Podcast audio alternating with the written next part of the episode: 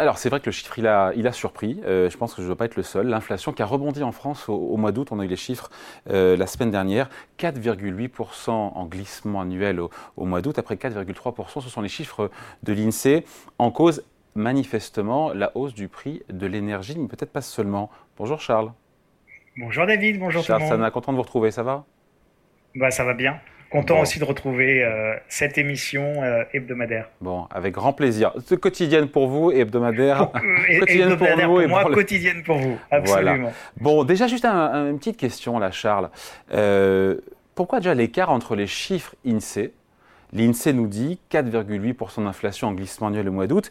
Et Eurostat, qui est l'indice européen, euh, qui là pour le coup parle d'un point de plus, quasiment 5,7%. C'est des chiffres harmonisés qui permettent de comparer l'inflation entre les différents États de la zone euro. Euh, ça fait même un petit point d'écart, un gros point d'écart.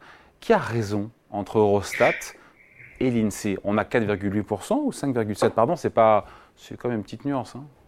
Oui, c'est une, sacrée nuance. Et si on fait en pourcentage d'inflation, ça, ça fait, ça fait, ça fait, c'est très significatif. Euh, alors, c'est Eurostat qui a raison. Pourquoi c'est Eurostat qui a raison? Parce qu'en fait, Eurostat nous sort des données qui sont harmonisées, donc qui nous permettent effectivement de faire une comparaison. Chaque pays globalement a un petit peu sa définition de l'inflation avec euh, ses petits paniers, ses machins, ses trucs. Alors, l'inflation euh, Eurostat, on peut la discuter, on peut la critiquer également dans son mode de calcul, mais son immense intérêt c'est que c'est la même définition, le même mode de calcul pour l'ensemble des pays. Donc moi, je me base très clairement sur, euh, sur l'inflation Eurostat. Alors après, ça change pas grand-chose dans la tendance, euh, ça change le chiffre, mais ça change pas la tendance. L'inflation euh, française, il repart à la hausse. Alors, il n'y a rien d'étonnant à cela. Euh, c'est assez logique. Si vous voulez, euh, si là aussi on compare par rapport aux autres pays européens, euh, vous avez eu un choc inflationniste très violent dans l'année dernière. Et ce choc inflationniste violent l'année dernière, il a été atténué par un certain nombre de politiques euh, de bouclier, bouclier énergétique, bouclier tarifaire, bouclier tout ce que vous voulez euh, en France. Et donc, les pouvoirs publics ont dépensé quelques dizaines de milliards d'euros, 40, une quarantaine de milliards d'euros l'année dernière, pour atténuer le choc inflationniste sur l'année 2022-2023. Ça n'a pas été le cas dans d'autres pays européens. Donc, basiquement, pour vous la faire, très très courte et pour vous donner le, raisonnement, soit c'était plus 10% d'inflation l'année dernière, euh, soit c'était euh, deux années à plus 5 quoi. Donc, euh, mais à l'arrivée, l'inflation, elle est là et à partir du moment où on peut pas faire un quoi qu'il en coûte anti-inflationniste éternel, eh bien, la seule chose que puissent faire les pouvoirs publics, c'était d'accompagner, on va dire par itération et progressivement, cette inflation pour qu'elle soit moins violemment ressenti, mais enfin bon, tout ça ne change rien à l'arrivée. Vous aurez la même inflation en France qu'en Allemagne. Euh, elle sera de l'ordre de 10 à 20%, euh, étalée euh, sur 3, 3, 3, ans sans frais ou paiement tout de suite, mais, mais à l'arrivée, le taux est identique. Donc ça, c'est déjà un des premiers éléments explicatifs. Puis l'autre élément explicatif, vous l'avez évoqué David, c'est évidemment le rebond des prix d'énergie.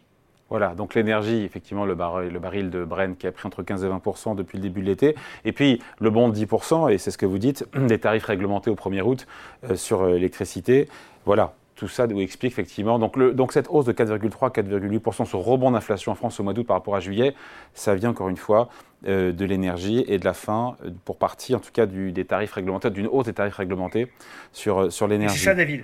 Après, voilà, on se dit quoi? On se dit c'est c'est un mauvais signal, encore une fois, c'est une inversion de courbe ou on se dit c'est juste un rebond passager euh, ah Ou est-ce qu'il y a d'autres rebonds ponctuels possibles Ou est-ce qu'on est vraiment sur une tendance ça va, Le reflux de l'inflation qui était largement, je sais pas, il y a un an on était à 8 et quelques, on était à 10 aux États-Unis, est en train de refluer lentement, mais certes, mais ça reflue.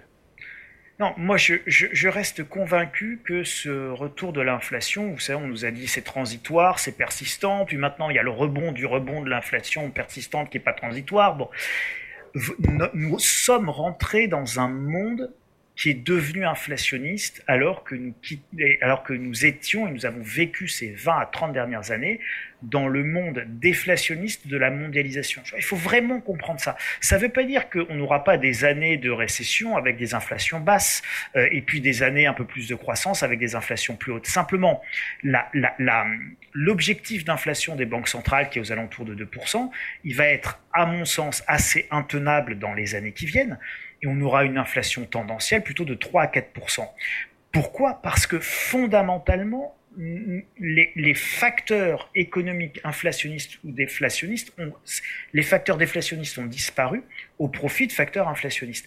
Nous sommes, nous sommes arrivés au bout de la mondialisation. Donc, en arrivant au bout de la mondialisation, qui est profondément déflationniste, je délocalise et je ferme mes usines ici pour produire à bas coût là-bas, je réimporte moins cher, je détruis de l'emploi ici. Je... Bon, donc tout ça, c'est la mondialisation est par nature très déflationniste. À partir du moment où vous parlez de relocalisation, à partir du moment où vous parlez de démondialisation, à partir du moment où vous parlez de tensions géopolitiques entre, on va dire basiquement, l'Ouest et euh, les BRICS, vous créez des facteurs inflationnistes. À partir du moment où vous parlez d'une raréfaction des ressources, vous avez un facteur inflationniste c'est plus l'abondance à pas cher. À partir du moment où vous avez une augmentation tendancielle et structurelle de l'énergie, parce que vous avez raréfaction de l'énergie et transition écologique vers des énergies décarbonées. Énergie décarbonée égale énergie moins abondante et surtout très chère et beaucoup plus chère. Donc, inflationniste. Donc tout ça, David, et je vous passe la transition énergétique qu'on fait tous au même moment, euh, avec tous les isolations par la façade et machin. Donc tension sur des matériaux, tension sur l'emploi, donc facteur inflationniste. Donc vous êtes parti, nous sommes partis pour vivre une dizaine d'années au moins non pas dans une période d'inflation structurellement basse, mais dans une période d'inflation structurellement plutôt élevé, avec momentanément des chocs plus ou moins importants. Alors, le Covid a été un choc, la guerre en Ukraine a été un autre choc et, euh, euh, inflationniste, mais demain, vous allez avoir des, des tensions très fortes sur euh, l'énergie. Je vous rappelle juste quand même, on a le cas avec l'OPEP là, mais a augmenté ses tarifs et tout de suite on, voit l'impact des prix à la pompe.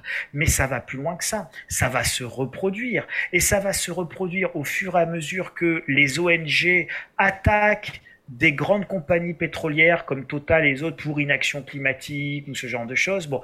Et donc, on est en train de gérer en extinction les énergies carbonées, ce qui veut dire que plus on va avancer dans le temps, moins on aura de disponibilité d'énergie carbonée, c'est-à-dire de basiquement de pétrole et de carburant, et de gaz, et ça veut dire que ça va devenir de plus en plus cher. Mais les énergies renouvelables sont de plus en plus chères aussi.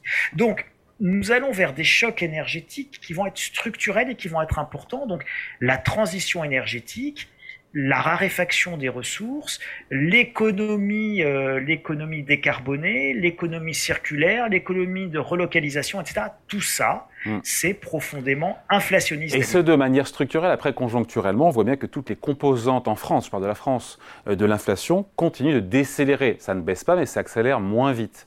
Ça, on peut le saluer. Dans les services, dans l'alimentaire. Alors, l'alimentaire, vous me direz, on était à 16% en mars, on est à 11% aujourd'hui en glissement annuel. Mais voilà, mais ça décélère. Oui, mais enfin, on peut le saluer ou pas le saluer. Ça, si vous voulez, c'est ni une bonne nouvelle ni une mauvaise nouvelle. C'est juste euh, une information. Euh, moi, je dis qu'en termes d'anticipation économique, euh, que ce soit pour l'évolution future de nos taux d'intérêt, que ce soit pour le service de la dette, que ce soit pour nos impôts futurs, que ce soit pour nos allocations d'actifs en tant que gestionnaire de patrimoine, de nos patrimoines personnels, je vous dis que nous allons, nous sommes rentrés dans une période d'inflation structurellement beaucoup plus élevé. Euh, ça veut dire que nous allons avoir une, un réajustement de la valeur d'un certain nombre d'actifs. Les actifs qui valent de l'argent en période d'inflation ou de déflation, c'est pas du tout les mêmes. Euh, nous allons avoir des changements qui vont être assez importants, assez brutaux. Et puis, ça veut dire aussi que les gens, ceux qui nous écoutent, nos spectateurs, doivent avoir une conscience aiguë de la nécessité euh, de, de, de, de, gérer leurs revenus, la valeur de leurs revenus, leur employabilité, parce que nous sommes dans un monde qui a changé. Et, et, et donc ça, je, je crois que c'est très très très important de le dire. Au-delà même du chiffre que vous avez ça décélère. Oui, mais ça décélère. Mais David, vous l'avez dit, 11% sur l'alimentaire, ça reste très élevé. Et puis euh, 4 euh, ou 5%, même si on vient de 7 ou 8, c'est moins, mais ça reste très élevé. Ça reste très très conséquent. Et ce n'est pas terminé. Et quand bien même nous connaîtrions un fort répit, et imaginez qu'on retourne sur une inflation à 2% pendant quelques mois parce qu'on aurait une récession forte en Europe, ce qui est tout à fait euh, possible, encore une fois, tendanciellement, ça ne change rien aux éléments structurels que je viens d'évoquer et qui sont profondément inflationnistes sur le long terme. J'attends de voir, on se quitte là-dessus, j'attends de voir quelles seront les réactions. On a eu des, discours très fermes à Jackson Hole de, Christine Lagarde et de Jerome Powell sur le fait qu'il restait encore du pain sur la planche et qu'il fallait que l'inflation revienne dans son euh, lit, en tout cas dans cet objectif de 2%.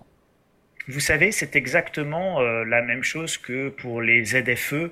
On va dépolluer les villes et on va interdire tous les critères 3. Bon, et eh ben finalement, on va rien interdire du tout parce qu'on ne peut pas changer les camionnettes de tous les artisans et que si vous voulez changer les fenêtres et mettre de l'isolation par la façade, vous n'allez pas le faire en livrant tout ce matériel par trottinette électrique. Euh, donc déjà, à un moment donné, il faut pouvoir rentrer avec des camions et des camionnettes. Et les camions et les camionnettes qui transportent des fortes charges, c'est du diesel, que ça plaise ou que ça plaise pas. Et on peut pas changer toutes les camionnettes en 5 ans en claquant des doigts. Euh, de la même manière que euh, d'ici 2025, on va interdire 2 millions et demi de logements G, mais vous allez voir ce que vous allez voir, nous avons un discours très très autoritaire. Bon, sauf que 2025, c'est dans 15 mois. Et d'ici 15 mois, je peux vous révéler un truc, mais c'est un scoop énorme, David. Même le gouvernement n'est pas au courant. Euh, on ne pourra pas rénover 2 millions et demi de passoires thermiques en 15 mois. On n'a ni le matériel, ni la main d'œuvre, ni le nombre suffisant de camionnettes, ni tout ce que vous voulez. Puis en plus, tous les, tous les autres pays le font en même temps, donc il y a des fortes euh, tensions sur les matériaux, donc de l'inflation et des prix. Donc ils seront obligés de revoir ça. Ils seront obligés de revoir ça. Et les banques centrales, c'était pour vous faire l'analogie, elles seront obligées face au mur de la réalité inflationniste de revoir leur objectif. Donc les banques centrales dans les 10 ans qui viennent ne pourront en aucun cas maintenir un objectif d'inflation à 2% parce que la réalité économique fera que structurellement l'inflation, elle sera pas de 2%, mais elle sera plutôt de 3 à 4% au moins. Et donc, il va falloir qu'elles relèvent leur objectif d'inflation à 3 On n'en est pas encore là. Mais, on, va y, arriver et on aura l'occasion d'en reparler et de chroniquer tout ça parce qu'on va voir petit à petit le discours s'infléchir pour une raison simple, David. Hein. c'est que, et je pense que ce sera la BCE qui infléchira son discours la première, euh, on a un immense problème, évidemment, euh, de dette publique. 3 015 milliards d'euros pour, pour la dette française. Alors, arrondissons à 3 000 milliards. 3 000 milliards à 5%, c'est 150 milliards d'intérêts de la dette chaque année. Alors, vous savez, la, maturité de la dette, ça, ça, va mettre du temps à augmenter, mais imaginons que dans 10 ans, les taux soient toujours à 5% et que la totalité de la dette soit à 5%. Ça ferait 150 milliards d'euros. C'est trois fois le budget d'éducation nationale. C'est intenable pour les finances publiques, donc on sera obligé de revoir les objectifs. Je crois que c'est deux fois, pas trois fois. Bon, on en reparle tranquillement une prochaine fois. Merci beaucoup. On laisse les auditeurs euh, vérifier, et puis euh, mettre le vrai chiffre dans les commentaires. Merci beaucoup, Charles Sana. Tous les lundis sur Boursorama, fondateur du site Insolentiae. Salut, merci beaucoup. Merci David, merci à tout le monde.